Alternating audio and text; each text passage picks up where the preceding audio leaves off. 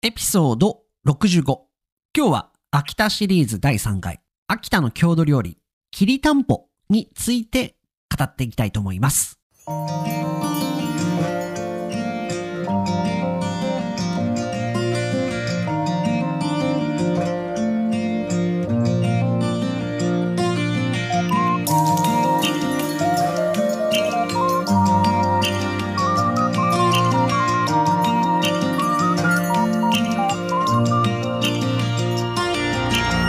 世界の皆さん、こんにちは、こんばんは、おはようございます。ポッドキャスターのカイチです。いつも世界各国からカイチと学ぶ生の日本語を聞いてくださり、本当にありがとうございます。早いもので、秋田シリーズももう折り返し地点の第3話となりました。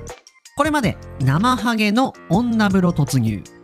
秋田美人本当にいるのかといった話題を語っておりましたが、まだ聞いていない方はですね、エピソード63から聞いてもらえると流れが分かって面白いかと思いますので、まだの方はぜひぜひそちらもお聞きください。今日は秋田の郷土料理、スペシャルローカルフードですよね。きりたんぽという食べ物について語っていきます。このきりたんぽとは何なのか、どんな食べ物なのか、まあ、日本人でもですね、正直知らない人も多いのがこのきりたんぽなんなんですけれども、このエピソードを聞けば、とりあえず、きりたんぽの話が出た時はついていけるのかなと思いますので、ぜひぜひ時間がありましたら最後まで聞いていってくれたら嬉しいです。それでは今日も張り切っていきましょう。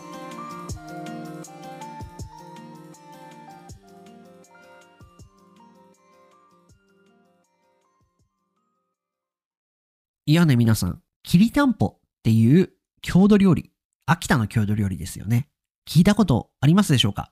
日本にはですね、地域、エリアによって、まあ、その土地エリア固有の、まあ、スペシャルローカルフードみたいなのがあります。アメリカでいうところの、まあ、シカゴは、まあ、シカゴピッツァ。で、ニューヨークはニューヨークチーズケーキみたいな感じで、まあ、その土地土地の土地に合った食べ物というものがあります。全国でこの土地固有の食べ物がありまして、これが郷土料理と言われているものです。前回の放送でもちらっとお話ししましたけれども、沖縄で有名なのがゴーヤチャンプル。広島はかき飯、オイスターライスですかね。というのものがあるようでございます。こちらですね、全国の郷土料理が一覧できるサイトを発見しましたので、また下にリンク貼っておきたいと思います。秋田にもこの郷土料理と言われるものがあり、それがきりたんぽと言われる料理でございます。なかなかですね、言葉だけで説明するのは難しいので、今回のサムネイルにもきりたんぽの写真をあの貼り付けてると思いますので、それを見ながらですね、この話を聞いてもらうとよりわかりやすいかなと思います。ちなみに、きりたんぽを実際に食べてみたいという方もいるかもしれないので、クックパッドにも、まあ、どうやってきりたんぽを作るのかっていうのがありますので、こちらもリンク合わせて貼っておきますのでご確認ください。今日は3つに話題を分けて語っていきたいと思います。1つ目が、きりたんぽとは何ぞや？何なのかっていうことですよね。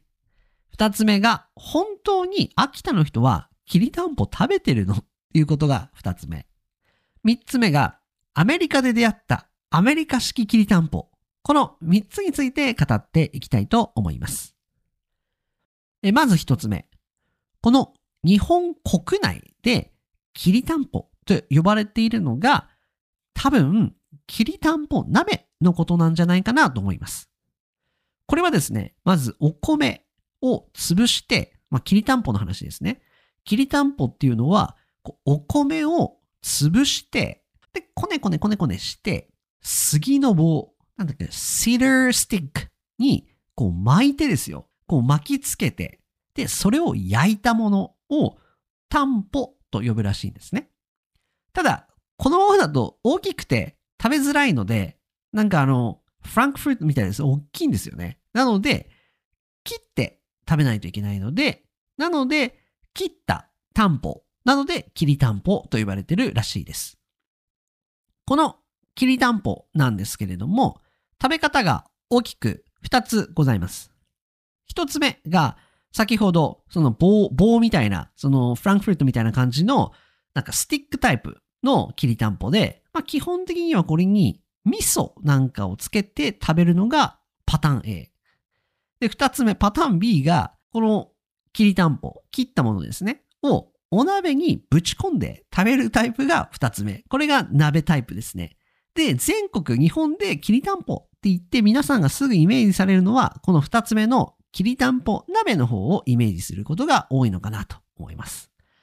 なので、皆さんが秋田の人ですとか、まあ、このきりたんぽの話になった時に思い出さないといけないのが、あ、この人は今このきりたんぽ鍋、多分今そのサムネイルに出ている写真を思い出した方がいいのかなと思います。で、鍋料理。この鍋というのは何なのかと言いますと、まあ、スープが入っていて、そこにいろいろな具材を入れて、まあ、ボイルしてる料理のことですね。きりたんぽはですね、このスープを作るときに、比内地鶏と呼ばれる秋田の有名な鶏、チキンを使ったチキンベースのスープと、あとはそれにこう醤油、ソイソースをまぶち込んで、こうスープを作っていくわけなんです。この比内地鶏というチキンなんですけれども、非常にこう油が多いと言いますか、すごいこう非常に美味しい、スープを作ることができるのがこの比内地鶏です。で、このスープ、作ったスープにですね、先ほどの焼いたきりたんぽですとか、まあ、この比内地鶏、鶏を入れたりですとか、あとは野菜を入れて煮込んだものがこのきりたんぽ鍋というものです。秋田は日本の北側にあるので、気温が寒い時期が非常に多くて、だからこのきりたんぽ鍋のような、まあ、体が温まるような料理をみんな好んで食べるんだろうなと思っております。ちなみにですね、このきりたんぽ、お米ですとか、あとは鶏、チキン、ちょっと脂っこいチキンですよね。あの、ファリーパートがたくさんあるこのチキンですとか、あとはソイソースみたいなものがあれば、まあ作ることができる料理なので、ぜひぜひ一度クックパッドを見て、どうやって作るのかなと思って見ていただいて、ぜひぜひ一度チャレンジしてみても面白いんじゃないかなと思います。次によく聞かれるのが、ぶっちゃけ秋田の人って家できりたんぽ食べてるんですか？っていうふうに聞かれます。これは二つ目の話題ですね。答えから言うと、実はですね、結構秋田の人、きりたんぽ食べてます。と言いますのも、スーパーマーケットなんかに行くと、もうですね、このきりたんぽスープですとか、もう焼いて出来上がったきりたんぽがもう売ってるんですよね。なので、もうそれを買ってきて、もう勝手にもう鍋にぶち込んで 作ることができる。結構簡単に作れてしまうので、もう、あの、家庭によって多分違うと思うんですけれども、冬が来たら、皆さん多分1回か2回ぐらいは作るんじゃないですかね。あの、台湾ですとか、あの、シンガポールですとか、南に住んでる方は、あのなかなか冬が来ないと思うので、その暑い中、こんな暑いもん食べたくないよって思われる方いらっしゃるかと思うんですけれども、こういう私の住んでいたその秋田のような寒いエリアは、こんな感じで、冬になるとこう暖かいものを食べたいなって気になるので、こういう鍋が、あの、有名になったのかなと思います。三つ目、アメリカで出会ったアメリカ式きりたんぽの話なんですけれども、これはニューヨークに住んでる時の話ですね。ニューヨークはですね、三つ輪マーケットと呼ばれるどでかい。出ましたどでかい。これ前回の放送でやりましたね。どプラス something。このどでかい。めちゃくちゃでかい日本のスーパーマーケットがあるんですね。これが三つ葉マーケットと言われてるんですけども、これですね、これはですね、アメリカに住む日本人にとっては本当にありがたいもので、アメリカに住みながら、ほとんど日本と変わらないような生活ができるぐらい、あの商品が充実している日本のスーパーマーケットなんです。このスーパーマーケットに、まあ、友達と買い物をしに行った時に、もうなんかですね、東北の、まあ、私の東北ですよね。東北というのがですね、青森、秋田、山形、岩手、福島、多分この辺り、あと宮城ですね。宮城も含めて、まあ、この辺りを東北と呼んでるんですけれども、東北リージョンですかね。この食べ物フェアみたいな、フェスティバルみたいなのをやっていて、そこでですね、なんと、きりたんぽが売られていたんですよね。で、ここで言うきりたんぽはですね、まあ一番最初にご紹介したきりたんぽの食べ方の、この棒状、だからスティックタイプのきりたんぽを売っていました。で、さすがアメリカだなと思ったのは、なんとですね、きりたんぽにベーコンが巻かれてるんですよね。で、ベーコンをくるくるくるくる巻いて、で、あの、フライパンのところで、パンフライのところで、こう、焼いてるみたいな。すごい脂っこそうで、いやいや、それダメでしょと思ったんですけども、まあ、これはもうさすがアメリカだなと思った瞬間でした。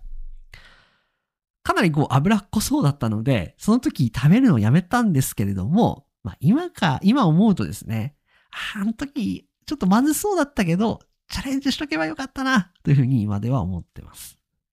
まあ、もしかしたらですね、皆さんのお住まいのエリアでも日本のスーパーマーケットがもしかしたらあるかと思いますので、ちょっとですね、今度スーパーマーケット、日本のスーパーマーケットですね、日本のスーパーマーケットに行く機会があれば、このきりたんぽという商品がないか確認してみると面白いのかなと思います。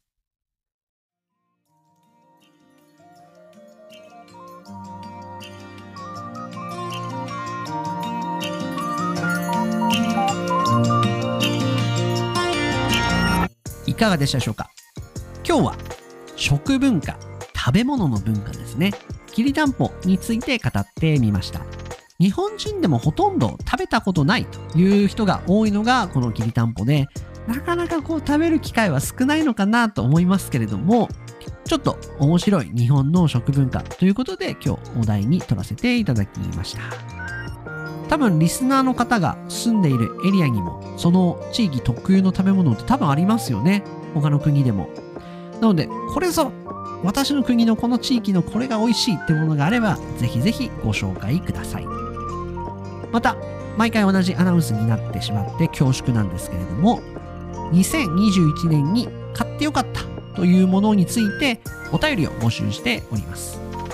12月の28日ぐらいまでにあのいただければですね、年末に収録しようかなと思ってますので、Spotify の方は再生ボタンの下に Q&A ボタンがあるかと思いますけれども、そちらの欄のリプライからお返事いただければと思います。それ以外の方は、インスタの DM、または私の Gmail、そのままメール送っていただいてもよろしいですし、サイトから送っていただいても大丈夫ですので、ぜひぜひお便りいただければ番組内でご紹介させていただきます。それでは今日の放送はこの辺りで終了したいと思います。今日の放送が良かったなと思ってくれた方は、チャンネル登録、グッドボタン、5スターレーティング何卒よろしくお願いいたします。それではまた次回の放送でお会いいたしましょう。さよなら。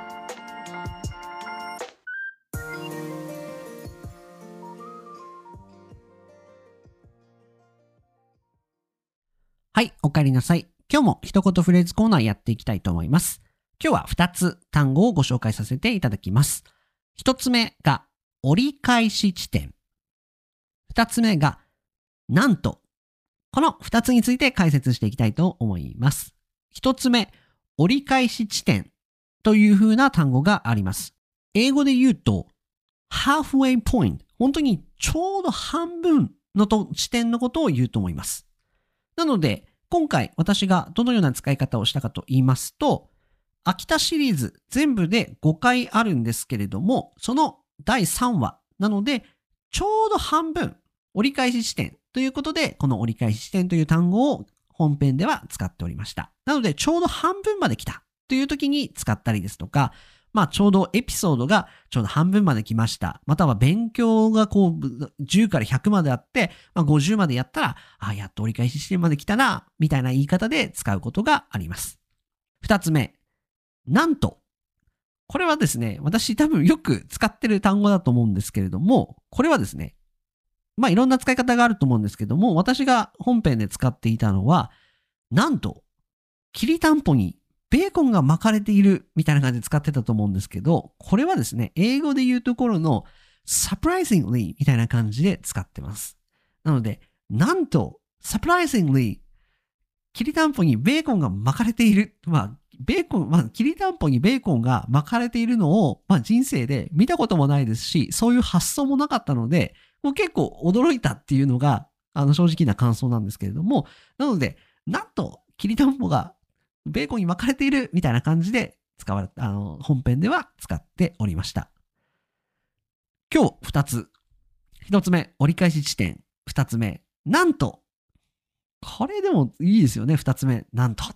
よく結構使うので、ぜひぜひ、あの、使ったことない方は、復習していただいて使っていただければと思います。